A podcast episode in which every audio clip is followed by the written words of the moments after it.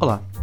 Neste 94 episódio de Conversar é que a gente se entende, conversei com matemática, ex-deputada à Assembleia da República pelo Partido Socialista, ex-chefe da representação da Comissão Europeia em Portugal, ex-secretária de Estado dos Assuntos Europeus e eurodeputada Margarida Marques. Neste episódio, começamos a falar sobre a situação preocupante da Hungria e como a União Europeia deve reagir. De seguida, conversamos sobre o emergir dos populismos na Europa, em particular sobre a Polónia e as eleições italianas. Falamos também sobre qual deve ser a relação da Europa com a China, seja comercial, seja diplomática. Conversamos também sobre as relações argelo-marroquinas e sobre a posição espanhola relativamente ao Saara Ocidental. Falamos ainda sobre os alargamentos da União Europeia, tanto dos Balcãs como fora do continente europeu, e sobre a ideia de reformulação da pertença à União, Emmanuel Macron. Foi uma conversa essencialmente sobre a Europa que adorei gravar e por isso espero que goste. Olá, sejam bem-vindos a mais um episódio da Conversar é que a gente se entende. A convidada hoje era a deputada Margarida Marques, quem desde já agradeço por ter aceitado o meu convite para estar aqui hoje. É um gosto uh, recebê-la. E vamos falar sobre a União Europeia, e, e, portanto, nestes últimos dias tem voltado à discussão a questão sobre o que é uma democracia, sobre um, democracias na União Europeia ou, ou, em alguns países a ausência da democracia, da democracia. Estamos, evidentemente, a falar uh, do caso húngaro. Uh, Viktor Orban é o primeiro-ministro há mais tempo em funções uh, na União Europeia. Isso não faria automaticamente da Hungria um regime menos democrático. Angela Merkel teve 16 anos, mas a verdade é que a Hungria está com problemas do Estado de Direito. Como é que a deputada se posiciona face à posição que a Comissão tomou?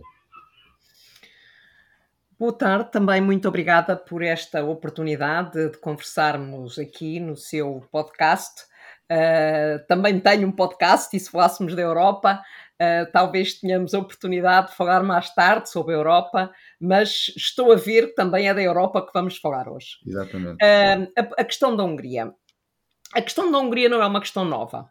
Portanto, a questão da Hungria, uh, há muito tempo que o Parlamento Europeu tem vindo a chamar a atenção para o facto da Hungria não, não ser um Estado de Direito. Eh, a questão da liberdade de imprensa, a questão das liberdades individuais, a questão da separação de poderes, algumas questões ligadas à corrupção, eh, etc. São questões que nós temos vindo a identificar, mesmo antes de eu própria chegar ao Parlamento. Uh, e isso, uh, de facto, a semana passada, no plenário do Parlamento Europeu em Estrasburgo, nós aprovámos uma resolução eh, em que claramente se afirma que a Hungria não respeita os princípios do Estado de Direito. Isso é uma preocupação. É uma preocupação porque a União Europeia assenta em valores, e um dos valores é exatamente a democracia, o Estado de Direito, o respeito das liberdades individuais, das liberdades fundamentais, uh, da liberdade de expressão, de religião, uh, não discriminação em função do sexo, da orientação sexual. Portanto, são valores fundamentais da União Europeia e há uma questão muito importante. A Hungria, quando adere à União Europeia, ou melhor, quando é candidata à União Europeia, sabe que tem que respeitar estes valores e assume que vai respeitar estes valores enquanto Estado-membro da União Europeia. E o que nós assistimos hoje é que a Hungria não está a respeitar os valores do Estado de Direito. E, portanto, é normal. Uh, o, o próprio Parlamento, há mais de um ano, aprovou um regulamento em que estabelece uma condicionalidade de Estado de Direito, ou seja, só podem aceder, só podem beneficiar dos fundos estruturais os países que respeitam os princípios do Estado de Direito.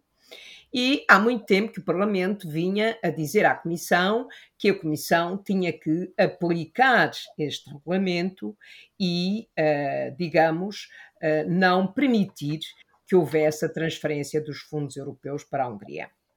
O que eu acho que é importante destacar aqui é que eh, a Comissão, até chegar aqui, fez tudo para convencer a Hungria a tornar-se um Estado de Direito.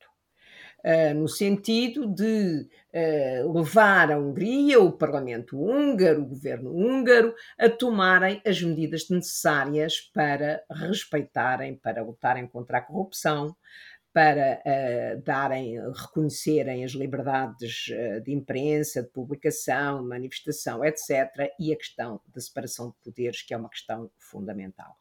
E a Hungria, de facto, não deu os passos necessários. E daí esta decisão da Comissão, que está claramente na linha daquilo que o Parlamento tem vindo a pedir e naquilo que é o trabalho da Comissão, porque finalmente é a Comissão que tem que ter aqui iniciativa nesta matéria.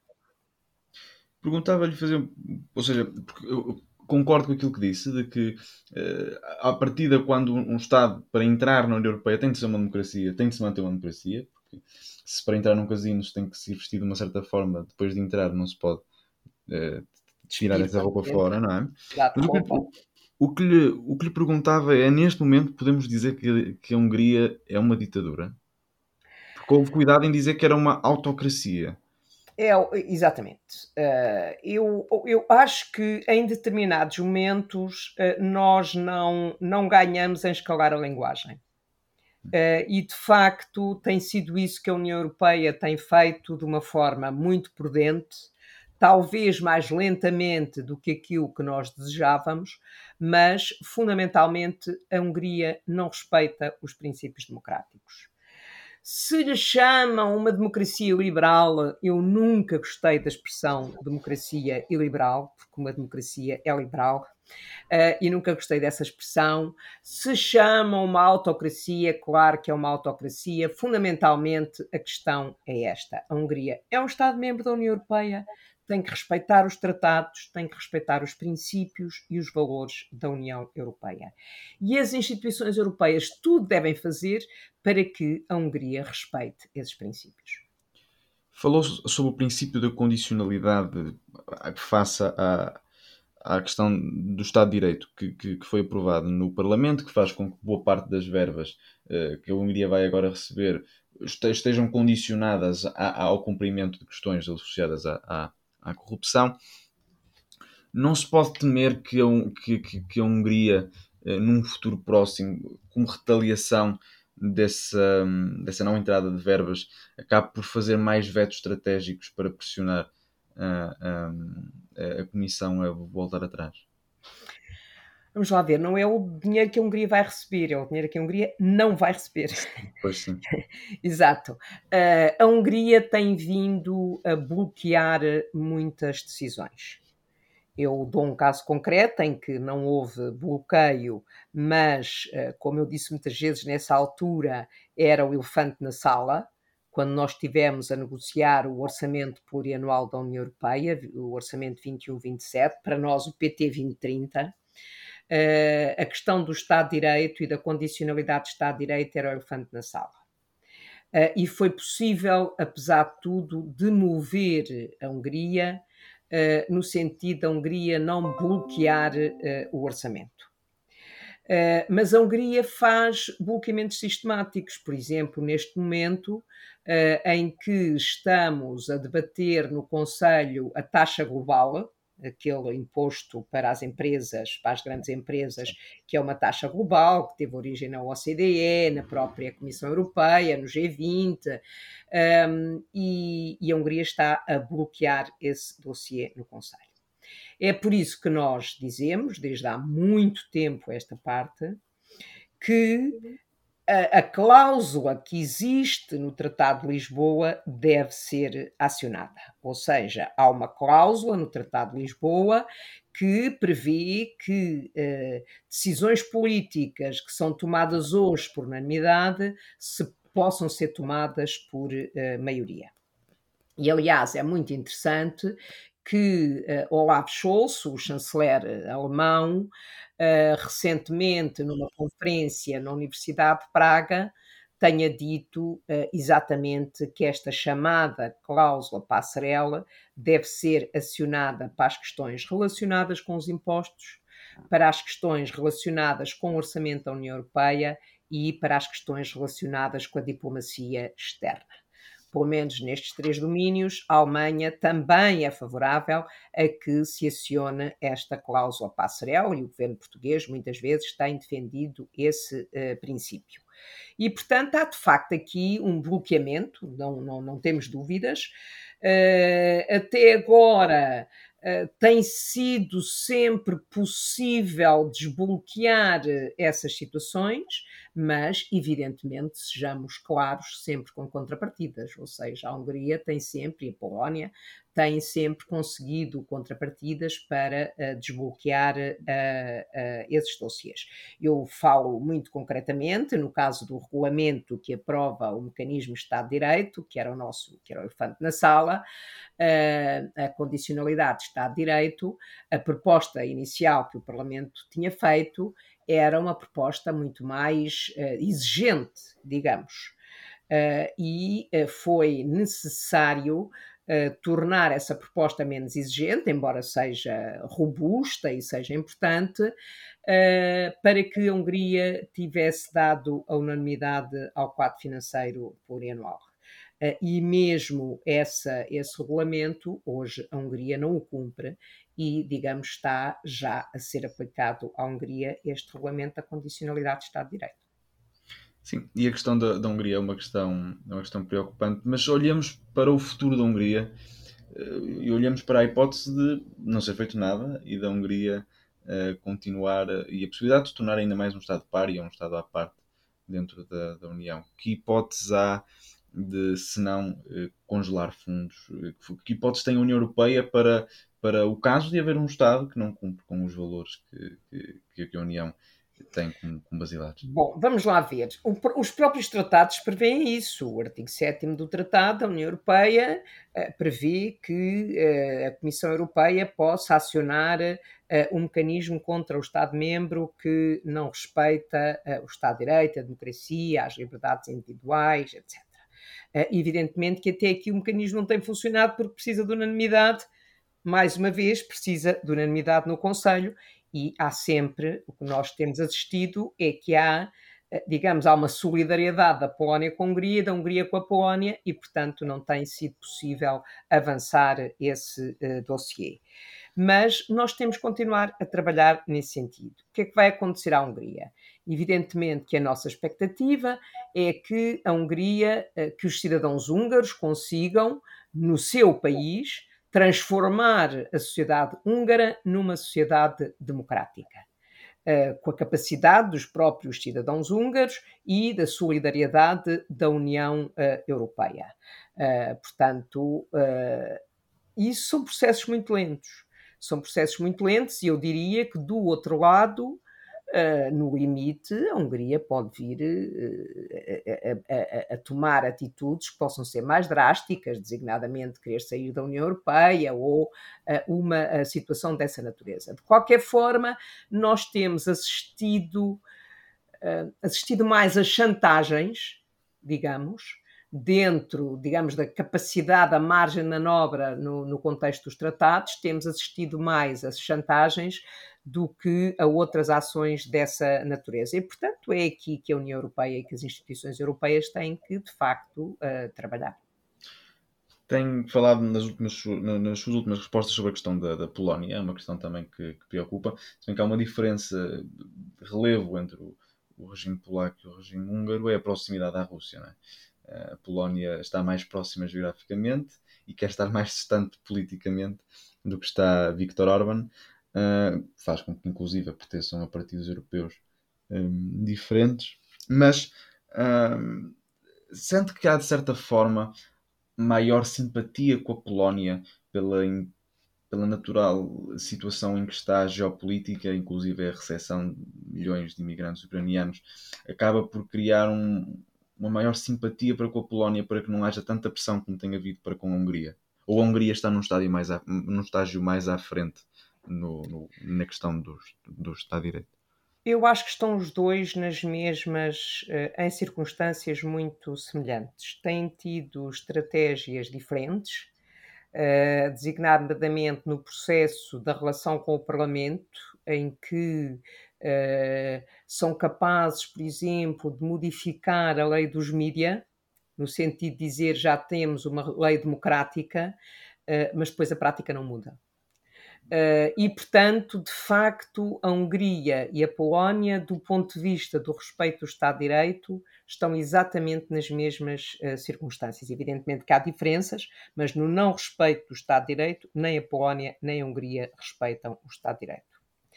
Uh, evidentemente há essa diferença política entre a Polónia e a Hungria.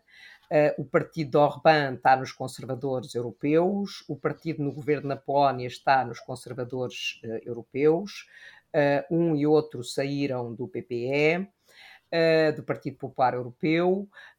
evidentemente que a Polónia hoje recebeu milhões de ucranianos. e a União Europeia tem, como não podia deixar de ser, Uh, apoiado financeiramente a recepção dos ucranianos na Polónia e noutros países. Portanto, não foi só a Polónia, evidentemente que a Polónia recebeu muitos estado ao ato, mas também redistribuiu uh, muitos ucranianos por outros países. Uh, evidentemente que do ponto de vista hoje, do ponto de vista geoestratégico, a, Ucrânia, a Hungria se colocou numa posição diferente da Polónia. Mas, o que Mas são dois temas diferentes. O tema do Estado de Direito é um tema que todos os países da União Europeia têm que respeitar. Sente que há alguma ligação entre uh, as entradas, porque tanto a Hungria como a Polónia entraram na União Europeia em 2004, portanto, numa situação em que entraram 10 países, países com histórias, entre eles, principalmente os, os da Europa Central, que tinham proximidade, uh, porque tiveram ou pertenceram ao Pacto de Varsóvia, no caso dos, dos Balcãs, no caso dos Bálticos, pertenceram mesmo à União, à União Soviética.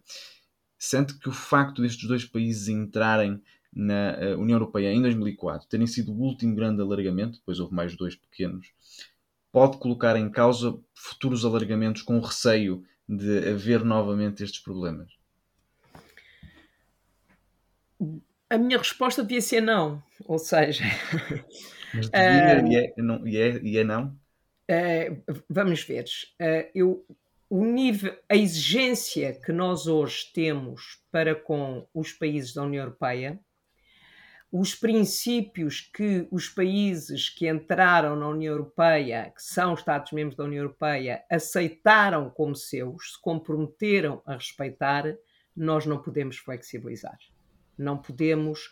A questão da democracia, dos direitos individuais, dos direitos fundamentais, do Estado de Direito, são princípios invioláveis. E, portanto, tudo deve ser feito, as instituições europeias, tudo devem fazer para que esses princípios sejam respeitados. E isso para os países, que já lá estão, e para os países candidatos. Ou seja, os países candidatos nos Balcãs têm feito o seu percurso para uh, poderem, quer dizer, fizeram o seu percurso para se poderem tornar candidatos há países que estão em condições de aderir à União Europeia. E isso são princípios fundamentais, ou seja, a, Hungria, a, a Ucrânia, a Moldávia, que hoje são candidatos, evidentemente que entrarão na União Europeia no momento que forem que respeitem o Estado de Direito, os direitos das minorias, as liberdades fundamentais. Portanto, há princípios nos quais nós não podemos ceder. Portanto, qualquer país que entre na União Europeia tem que respeitar esses princípios. Mais para a frente, se tivermos tempo, voltamos à questão, ou vamos à questão dos, dos Balcãs e voltamos à questão das, das novas adesões. Mas ainda sobre esta questão de proximidade para com Putin, se pudermos fazer este segmento, vamos ter eleições em Itália, num futuro bastante próximo. parece mais ou menos evidente que será uma aliança à direita que governará em Itália, possivelmente eh, com o, o Fratelli d'Italia à frente da, da liderança e por isso com a primeira primeira-ministra em Itália, assim será, Giorgia Meloni, se as sondagens até se as sondagens não se enganarem, eh, como em Portugal nas últimas vezes, até se tem enganado, mas vamos ver se as sondagens em Itália acabam por não se enganar. Uh, seria uma coligação com os Fratelli d'Italia, com a Liga de Itália, portanto, dois partidos. Aliás, outra vez, eh, pertencendo a partidos europeus diferentes, mas próximos ideologicamente, com a aliança de Berlusconi do PPE. Mas sabemos também que o partido, o Fratelli d'Italia, que descende Partido Fascista Italiano, ou neofascista italiano, um, sabemos que eh, nunca escondeu também eh, alguma proximidade com Putin, então a Liga de Salvini eh, não se fala. Uh, receia que, uh, de alguma forma, uh, ter um país tão importante como a Itália dentro do seio da União, mais próximo de Putin e mais afastado possivelmente de algumas posições da União, possa ser uma dificuldade a tomar posições depois de um, de, um, novo governo italiano depois do início do novo governo italiano? Eu acho que é cedo demais para comentares uh, essa questão, uh, porque uh, há várias direitas em Itália. há a Meloni e há a direita Berlusconi. e eu penso que é cedo demais para nós respondermos a essa questão. Porquê? Porque um, há um pouco. Eu não sei se Meloni vai ser primeira-ministra, mesmo que a direita, uh, mesmo que a direita ganhe as eleições. Mesmo que seja o partido mais votado e a direita tenha a maioria. Mesmo que seja o partido mais votado e a direita tenha a maioria.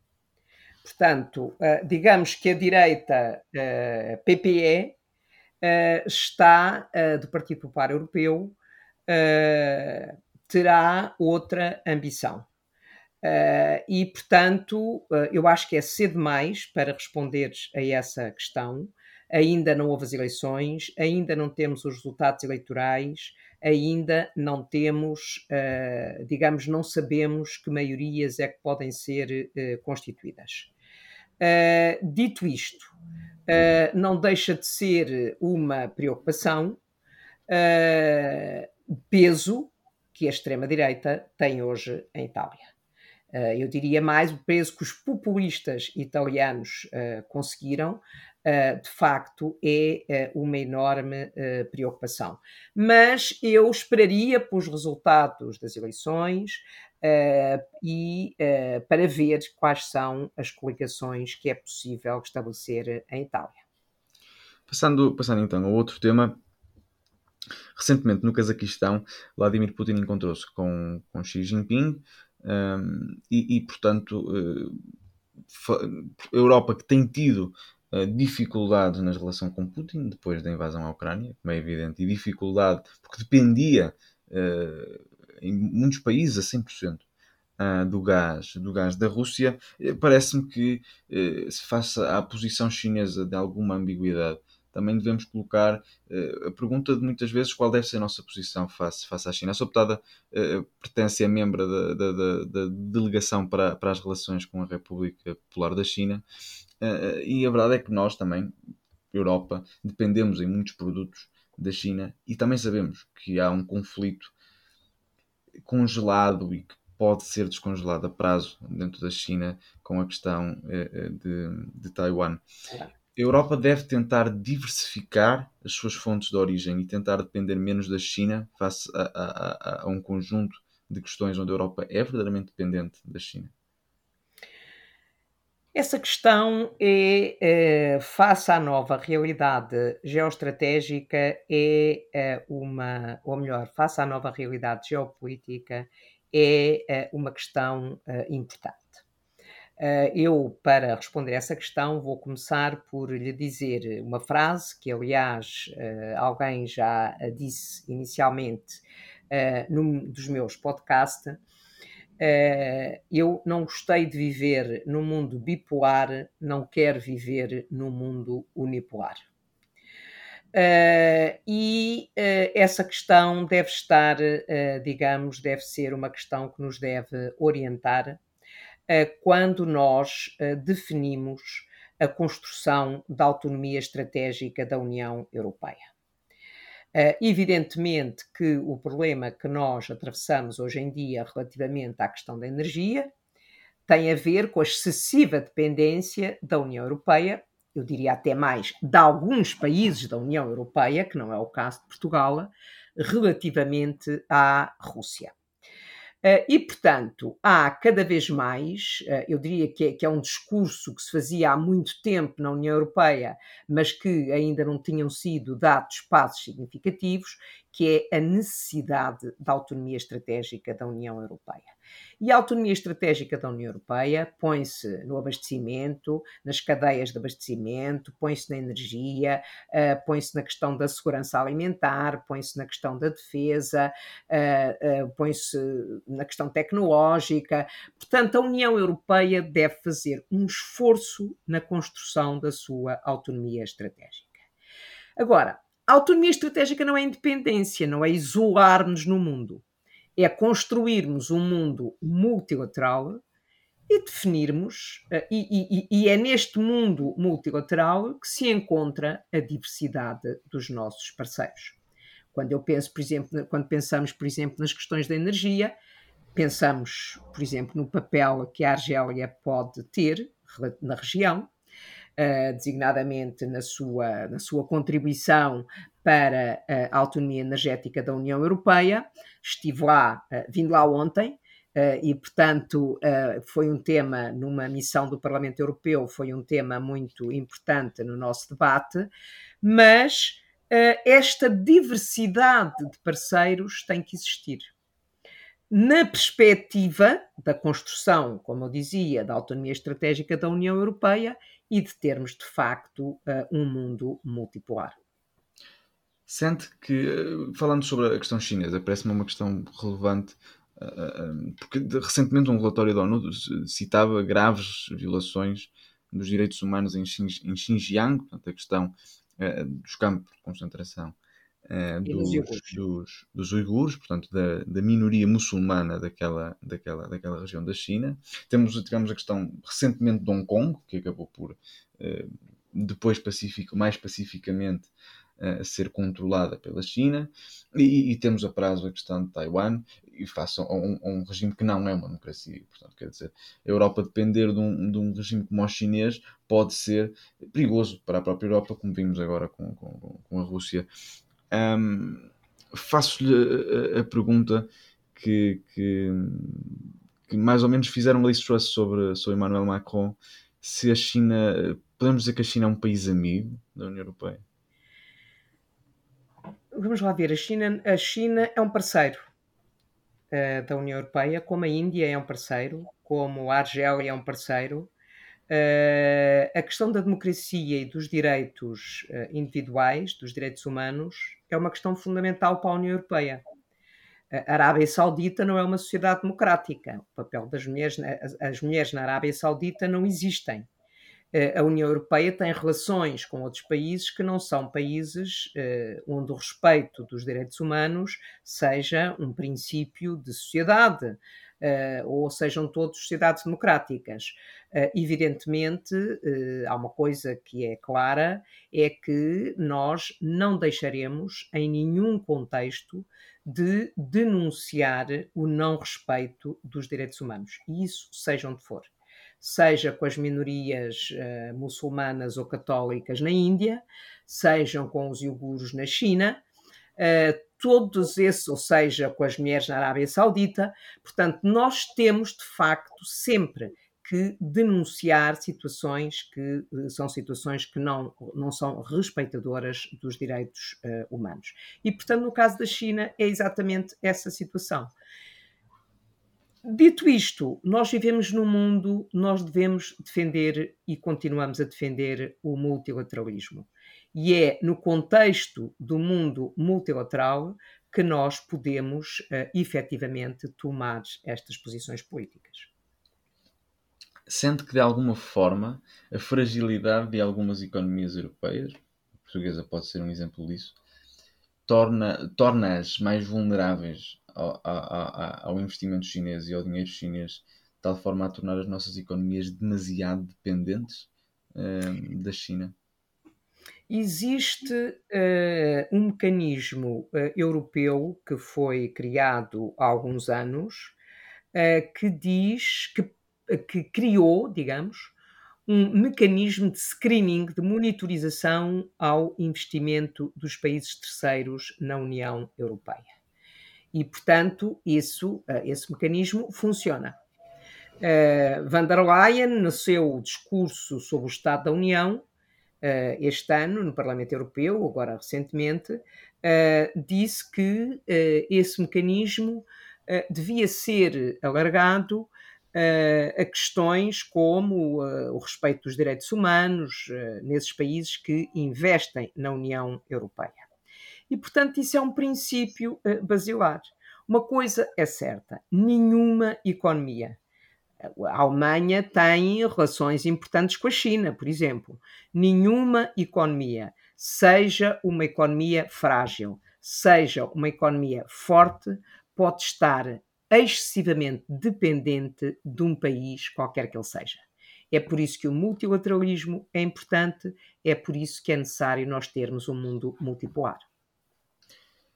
Passava, passava então para a questão do Maghreb, que era uma questão que também gostava aqui de trazer e que, e que certamente nos poderá trazer um, um cunho pessoal. Teve recentemente, como dizia, na Argélia, é membro da delegação à Assembleia Parlamentar da União para o Mediterrâneo, portanto também tem conhecimento particular sobre essa, sobre essa região do, do globo. E, perguntava-lhe sobre a, tensão que tem existido entre, entre a Argélia e Marrocos.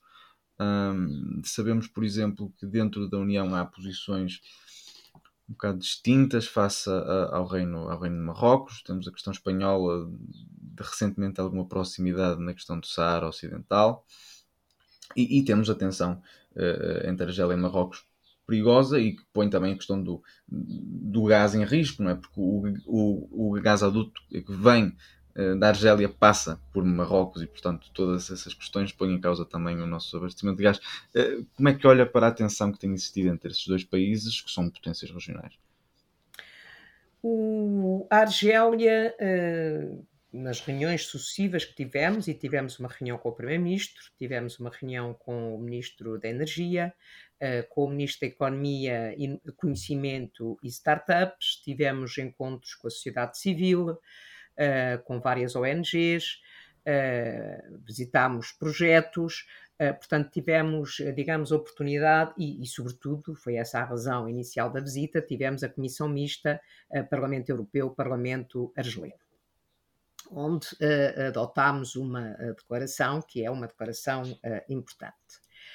A questão coloca é uma questão que, digamos, faz parte da história da região, mas que eh, criou, trouxe eh, eh, problemas novos com a declaração de Pedro Sánchez sobre, sobre a Frente Polisário e sobre a autonomia ou a independência do Sara. a questão, a, a posição da Argélia, segundo nos dizem os dirigentes argelinos, é muito clara a Argélia viveu dependência, foi uma colónia francesa, e bateu-se pela independência. E, portanto, foi independente em 62, 1962, e apoiará qualquer povo que procure a sua independência como povo. É por isso que tem a posição que tem sobre o Sara, é por isso que tem a posição que tem relativamente à Palestina. Portanto, isto é a posição de partida uh, da Argélia. Um, o, que Argélia, o que é que nós, uh, de certa forma, procuramos uh, colocar em cima da mesa? A Argélia, desde que, desde que Pedro Sánchez fez as declarações sobre o Sara, a Argélia tem, digamos, limitado o acesso do embaixador espanhol às autoridades argelinas. Uh, e o que, nós, o que para nós é importante, e colocamos isso claramente na nossa declaração, é que a Argélia tem um contrato de associação com a União Europeia, deve respeitar esse contrato de associação e não pode discriminar nenhum país. Portanto, esta é claramente a nossa posição. Sobre a questão do gasoduto, eh, a Argélia acha que há alternativas e, portanto, o, o primeiro-ministro Draghi teve há semanas na Argélia, Charles Michel teve em Argélia, Macron teve na Argélia, portanto há aqui uh, um esforço da União Europeia em poder ter ali parceiros na região. Evidentemente que esse conflito com Marrocos é um conflito que, que é um conflito importante, uh, no bloqueamento de, das relações entre um e outro país, uh, mas uh, o que é importante também é que a União Europeia dialoga com ambos, dialoga com a Argélia e dialoga com Marrocos. Mas ainda, se calhar, sobre a posição de, de Sanchez, que é uma posição inicialmente que não era bem esta, mas que se tornou esta, inicialmente de alguma Uh, proximidade com o Polisário e oposição ao rei de Marrocos, agora contrário, um, fez com que tivéssemos visto aquela lamentável imagem às portas de, de, de, de uma cidade espanhola uh, no, norte, no norte da África e, portanto, uma situação vergonhosa para um país que pertence à União Europeia. Um, e, portanto, temos aqui uma situação de alguma ambiguidade de um país da União Europeia que deixou que aquilo acontecesse e que tem uma posição face ao Saara Ocidental que parece que muda o governo e muda a posição outra vez. De, de, de face a uma região que tem de ter alguma estabilidade. Que, que posição deve ter Bruxelas face a esse seu Estado-membro, por acaso é nosso país vizinho, uh, uh, que, que, também não parece não ter sido muito responsável face à sua política naquela região. Claramente a posição de Espanha foi uma posição diferente da posição tradicional uh, espanhola sobre o Sara. Uh, não, é, não é esta a posição que nós estamos habituados a ver do lado espanhol. Evidentemente que a questão do SARA é uh, a relação com a União Europeia, é uma questão que deve ser discutida ao nível uh, dos ministros dos negócios estrangeiros, na procura de uma posição de compromisso relativamente ao SARA. Uh, evidentemente que nós também sabemos que uh, uh, não quero comparar, mas há, há, momentos em que os países têm uma posição isolada, digamos, na relação com um país terceiro, e é possível construir uma posição de compromisso, e é isso que eu espero relativamente ao SARA. Fazer-lhe uma pergunta um bocado, diria, diferente. A União Europeia é uma união de países europeus, mas que também tem territórios fora da Europa, começar, por exemplo, pela Guiana Francesa, que pertence à França, está na América, mas é, é pertence à União Europeia, tal como cidades é, no norte da África. O alargamento da União Europeia a países fora da Europa é, pode fazer sentido, dizendo que o Chipre é um país meio asiático, a Geórgia, que também apresentou a sua candidatura, é difícil considerar a Europa. Um, o alargamento da União Europeia países do norte da África ou países do Cáucaso, que não são bem países europeus, pode fazer algum sentido em algum momento? A União Europeia, a União Europeia é a Europa. Uh, e um, a Guiana Francesa não é um Estado-membro da União Europeia, pertence à União Europeia porque pertence à França. Não é? Mas fica Como fora da Europa. Madeira, digamos, não. embora isso esteja mais perto. Uh, eu, por exemplo, lembro-me no início de 2010, uh, por aí, um bocadinho antes de 2010, no final da, da primeira década deste século, havia Uh, houve inclusivamente alguns, uh, alguns, algumas demarches, algum esforço por parte de Cabo Verde de se tornar um Estado-membro da União Europeia. Uh, evidentemente, a União Europeia é Europa e, portanto, a União Europeia deve, digamos, mobilizar, integrar os países da Europa que estão interessados em integrar a União Europeia. Uh, não é uma obrigação, não é uma ocupação, é exatamente o contrário. São os países europeus que uh, querem integrar a União Europeia. Aliás, associado à sua pergunta, há a questão da Turquia, porque aqueles que se opõem à integração da Turquia, o argumento mais politicamente correto que usam para defender a sua posição é dizer que a Turquia não é Europa.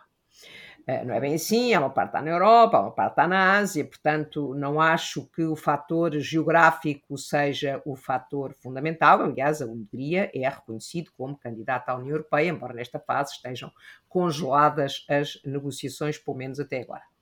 Uh, e, portanto, uh, essa é, uh, digamos, a gênese da União Europeia e é a ambição da União Europeia.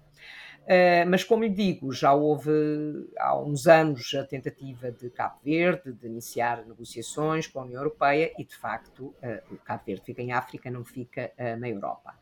Dito isto, eu estou a falar de Estados-membros Estados-membros que integram as instituições, que participam no processo de decisão, etc.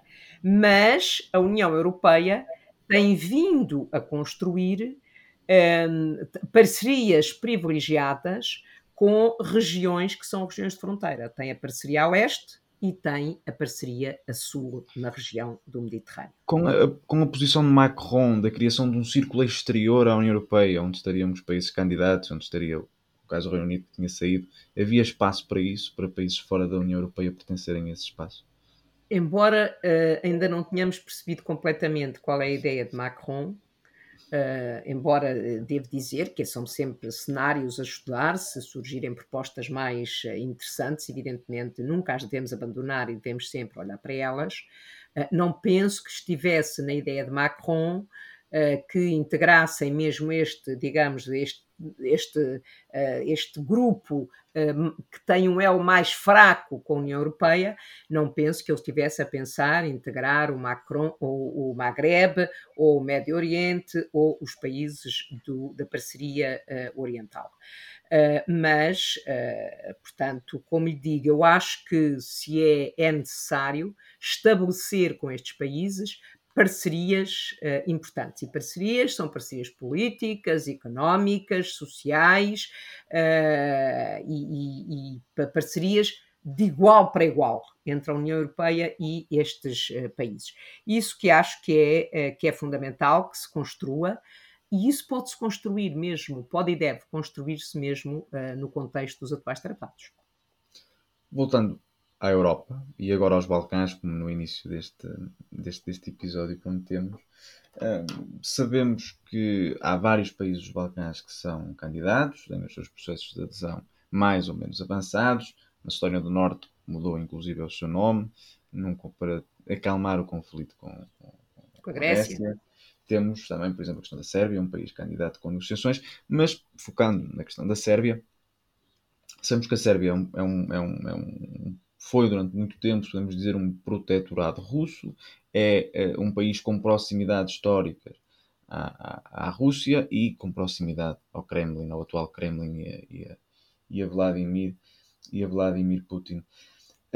Esta proximidade com Putin e a, a crescente tensão com o Kosovo são os maiores entraves à entrada da Sérvia na União Europeia.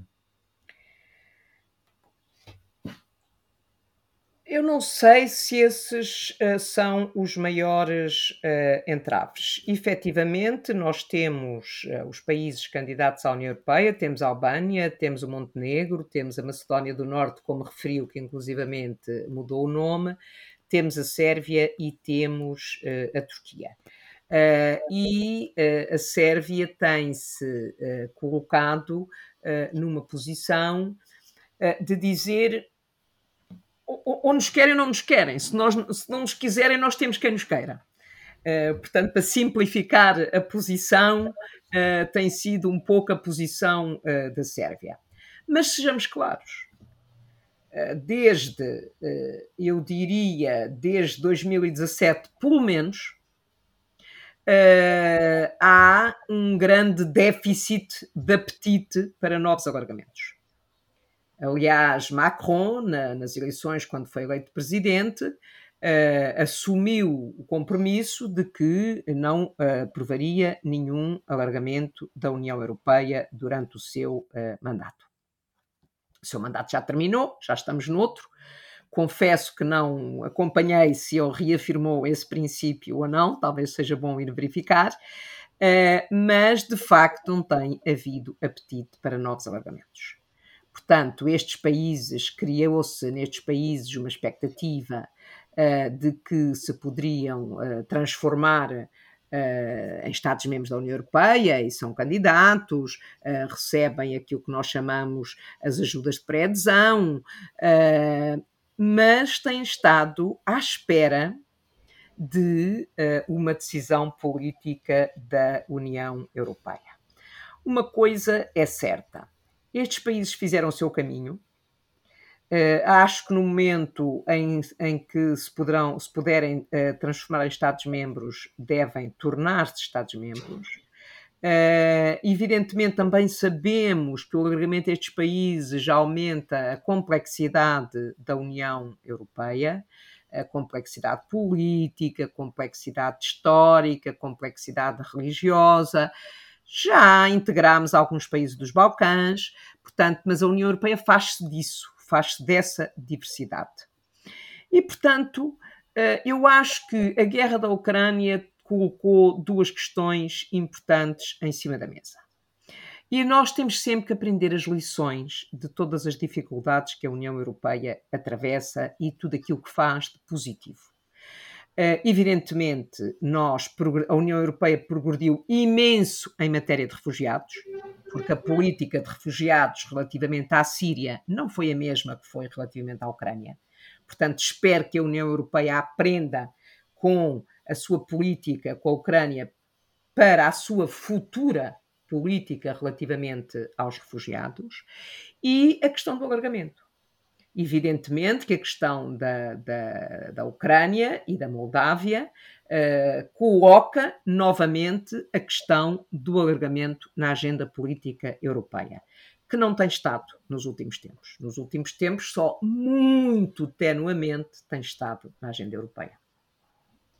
Perguntava-lhe se antes da adesão deve ser feito um processo pelos 27 que já cá estão de maior integração europeia. E, por exemplo, pôr fim a algumas leis, a algum, alguns temas em que ainda é preciso veto, ou se deve proceder antes à, à, à integração dos outros países e só depois à integração dentro da União Europeia, porque pode ficar verdadeiramente difícil governar uma União a mais de 30, com leis de veto, com um conjunto de temas em que podem estar constantemente parados porque algum Estado-membro se, se, lembra de vetar, sendo que neste momento já não é nada fácil. Eu, isso é uma discussão antiga, que é a, a, quanti, a quantidade ou qualidade, ou se quisermos, aprofundamento ou alargamento.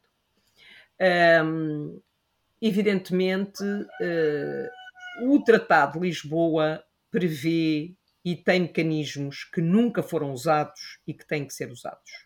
Designadamente, a questão da passagem da maioria, eh, da unanimidade para a maioria.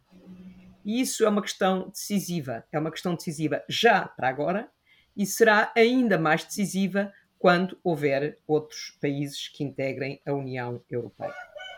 Portanto, isso é, isso é uh, fundamental que esse processo uh, se faça.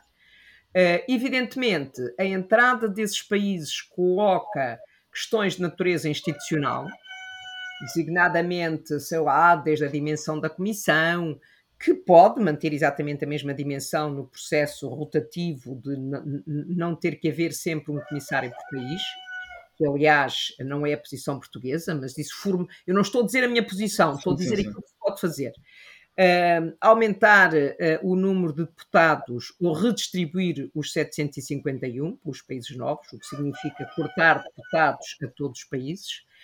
Uh, e, portanto, isso é um, um, trabalho que pode e deve uh, ser feito.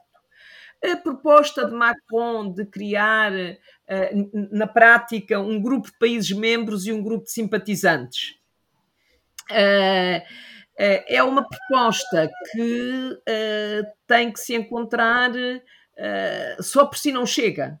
É preciso perceber o que é que é possível fazer e se há vontade política para que seja assim.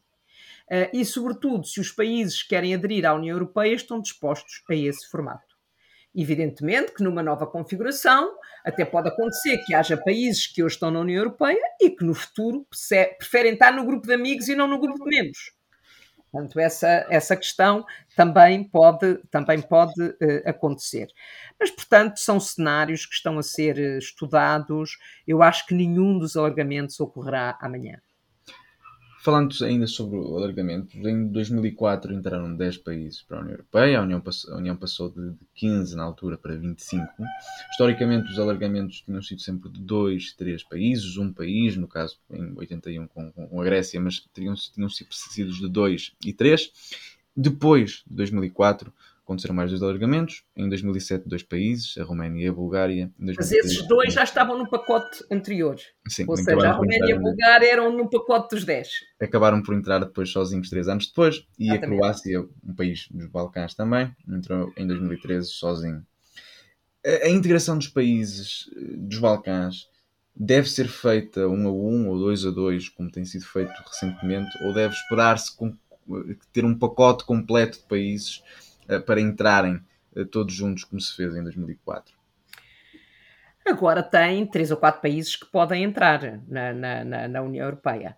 Uh, mas a questão. A, a, a Albânia, Montenegro, a Sérvia e a Macedónia. Montenegro, e Macedónia. Uh, a questão é. a questão é. como é que a União Europeia vai integrar o caso Ucrânia e Moldóvia no e Moldávia no processo de alargamento. Portanto, não pode haver uma discriminação relativamente aos restantes países. Uh, quando entrarem uns, têm que entrar os outros, que estão preparados há algum tempo e estão à porta da União Europeia. Uh, e, portanto, é, é uma decisão política uh, muito importante para a, a União uh, Europeia. E isso traz desafios institucionais, traz desafios orçamentais e, portanto, é um debate que tem que ser feito. normalmente, para um país tornar Estado-membro, portanto, estar em condições de entrar para a União Europeia, há um processo muito interessante, porque os países têm que importar aquilo que nós chamamos o acervo comunitário, têm que o importar para a sua legislação nacional. Portanto, a Comissão Europeia o que faz é o screening da legislação nacional para ver como é que essa legislação nacional pode ser ou já foi integrada, essa legislação europeia pode ser ou já foi integrada na legislação nacional. Eu devo dizer que na altura estava na Direção-Geral de Educação e Cultura, fiz parte de algumas comissões de screening em matéria uh, de educação uh, e é um processo muito interessante, porque é um processo de diálogo muito próximo com os países, portanto, não é a União Europeia que impõe a legislação aos países. Evidentemente, como sabe, na educação não há legislação comum, há objetivos comuns, Uh, mas é muito interessante esse processo de diálogo com os países que têm uma vontade política de passarem a integrar o espaço da União Europeia.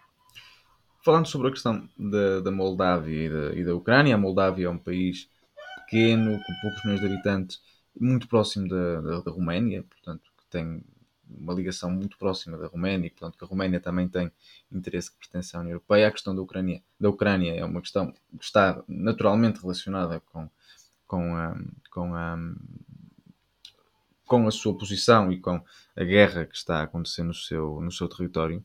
Mas a Ucrânia é um país bastante mais pobre que a média da União Europeia e é um país enorme, seria o maior país dentro da, da União Europeia a que prazo é que vê uma possível adesão da Ucrânia na União Europeia? Porque é como dizia, não se pode deixar para trás todos aqueles que já estão há tantos anos e, e os critérios de Copenhaga também não podem ser completamente ignorados. Não? É? Não, não é completamente ignorados, têm que ser mesmo respeitados. Pois, é, se bem que há pessoas que acreditam que podem ser flexibilizados para uma adesão mais rápida. Uh, sim, mas uh, o Estado de Direito e a democracia, os direitos das minorias são questões, são questões fundamentais e, sobretudo, como aliás uh, dizia há pouco, estas, estes princípios são princípios que nós não podemos, não podemos deixar cair, que são, digamos, a, a, a essência da União Europeia. São, estes princípios são princípios que são princípios constitutivos da União Europeia e não podemos abdicar deles. O tempo de negociação não lhe sei responder. Não lhe sei responder uh, porque uh, já estamos numa situação de guerra, uh, precisamos estar numa situação de paz por um lado, e, por outro lado, há, digamos, um percurso a fazer por parte da Ucrânia Uh, no sentido de que possa ser uh, integrada de, de, de, pleno direito na União Europeia e não sou capaz de responder à sua pergunta. Portanto, acho que vai levar tempo, mesmo que se flexibilize o processo, que se acelere o processo, há princípios básicos que têm que ser, que têm que ser respeitados. Antes de, caminhar, antes de fazer a última pergunta, gostava de fazer uma penúltima, que já não tem tanto a ver com a questão da adesão. Dentro de, de ano e meio haverá eleições para a União Europeia uh, para o Parlamento Europeu, assim é que é, e dentro de mais ou menos dois anos uh, teremos o processo de negociação uh, dos novos líderes europeus ou, da, da, continuação dos mesmos. Com bastante intensidade se tem falado em António Costa como um nome dentro dos, dos socialistas europeus ou dos sociais-democratas europeus a terem em, em, em conta para a Comissão, para o Conselho, para o alto, o alto representante dos negócios estrangeiros, portanto, da, da diplomacia europeia. Um, sente que António Costa poderá ser o próximo nome português um, num, num grande cargo europeu a seguir a Durão Barroso? António, há dois aspectos diferentes. Há muito tempo, já para este ciclo político, que os socialistas europeus queriam ter António Costa como a, presidir a uma das instituições europeias. Sim, e António Costa escolheu ser primeiro-ministro de Portugal e escolheu Portugal e defender e continuar a defender simultaneamente os interesses de Portugal e os interesses da União Europeia e defender os interesses de Portugal na União Europeia. Se António Costa, em 2024, no final de 2024, quiser ser presidente de uma instituição, de uma instituição europeia do lado dos socialistas, será com certeza. Não penso que António Costa o queira uh, pelo compromisso que tem com os portugueses. Mas sente que seria. Uh seria uma falta de respeito para o povo português se o fizesse, porque eu, eu confesso que, e aqui faço a minha, digo, digo a minha posição, eu, eu não sou pro, propriamente um simpatizante de António Costa, mas veria com, com bons olhos que ter um português num cargo europeu, seja ele do Partido Socialista ou do Partido Social Democrata ou do partido for, sente que, que, os portugueses levariam a mal se ele fizesse, se ele saísse, já ao fim de nove anos. Acho que eu tenho que pôr a questão, tem que ser eu a tomar uma decisão Uh, e uh, aquilo que eu percebo, por aquilo que eu próprio tenho dito sobre esse assunto, é que uh, António Costa continua a dar prioridade a Portugal e aos portugueses. Passava então para a última pergunta e tem um bocado a ver com a questão da democracia, que foi um bocado transversal uh, a, todo, a todo este episódio. Uh, e quando falamos e que falo no podcast sobre a questão das qualificações, não tivemos tempo para, para, falar sobre isso, mas Portugal ainda é dos países da União Europeia que está, é o país da União Europeia que está mais atrás a nível das qualificações no ensino, no ensino secundário, portanto 50% de portugues em idade ativa não tem um ensino secundário completo. E, e, e para além disso é, é um país ainda bastante desigual, mesmo dentro da União Europeia, uh, uh, e um país onde infelizmente tem intensificado uma ideia de que os filhos vão viver pior que os pais, vão ter menos oportunidade que, que os pais. É possível que uma democracia seja saudável sem um elevador social que funcione devidamente?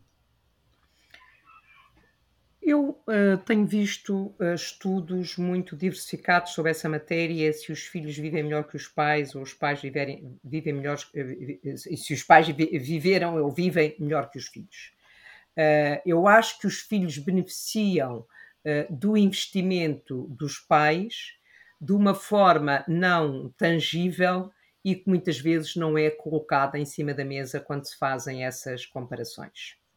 Uh, e, portanto, é, é, é, é, bom que também essas questões sejam tidas em conta quando se fazem essas uh, comparações, porque viver melhor ou pior com os pais não é a questão uh, do salário, não é a questão de ter uma casa comprada ou alugada, portanto, tudo isso tem outras formas de ser analisado. Mas levantou uma questão que é uma questão uh, muito importante. E acho que isso sim, isso é muito importante para as democracias. O bem-estar das pessoas é uh, uma questão fundamental para, uh, para, para, o bom funcionamento das democracias. A questão da igualdade, da igualdade social, da igualdade de direitos, são questões fundamentais para o bom funcionamento de uma democracia. As questões da educação.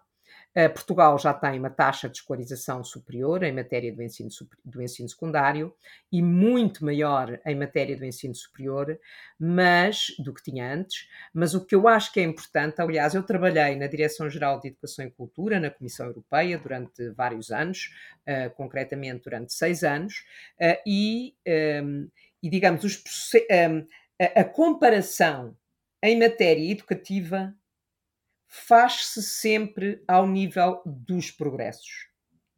Dou um exemplo. Quando se fala da taxa de abandono escolar, nós não dizemos a taxa de abandono escolar daqui por 5 anos tem que ser 5%. Esses indicadores são sempre fixados em termos de progresso. Ou seja, cada país, por exemplo, deve reduzir para metade a sua taxa de abandono escolar. No caso da escolarização do ensino superior é exatamente a mesma coisa. Portanto, é a ideia do progresso que cada país pode fazer. E Portugal fez progressos enormes em matéria de frequência, quer do ensino secundário, quer do ensino superior.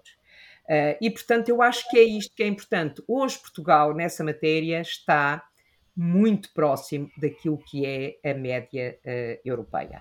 Uh, e esses progressos foram feitos desde 25 de Abril uh, e, mais recentemente, houve progressos muito significativos, quer em matéria de acesso ao ensino superior, quer em matéria de acesso ao ensino secundário, designadamente com a diversificação das vias ao nível do secundário.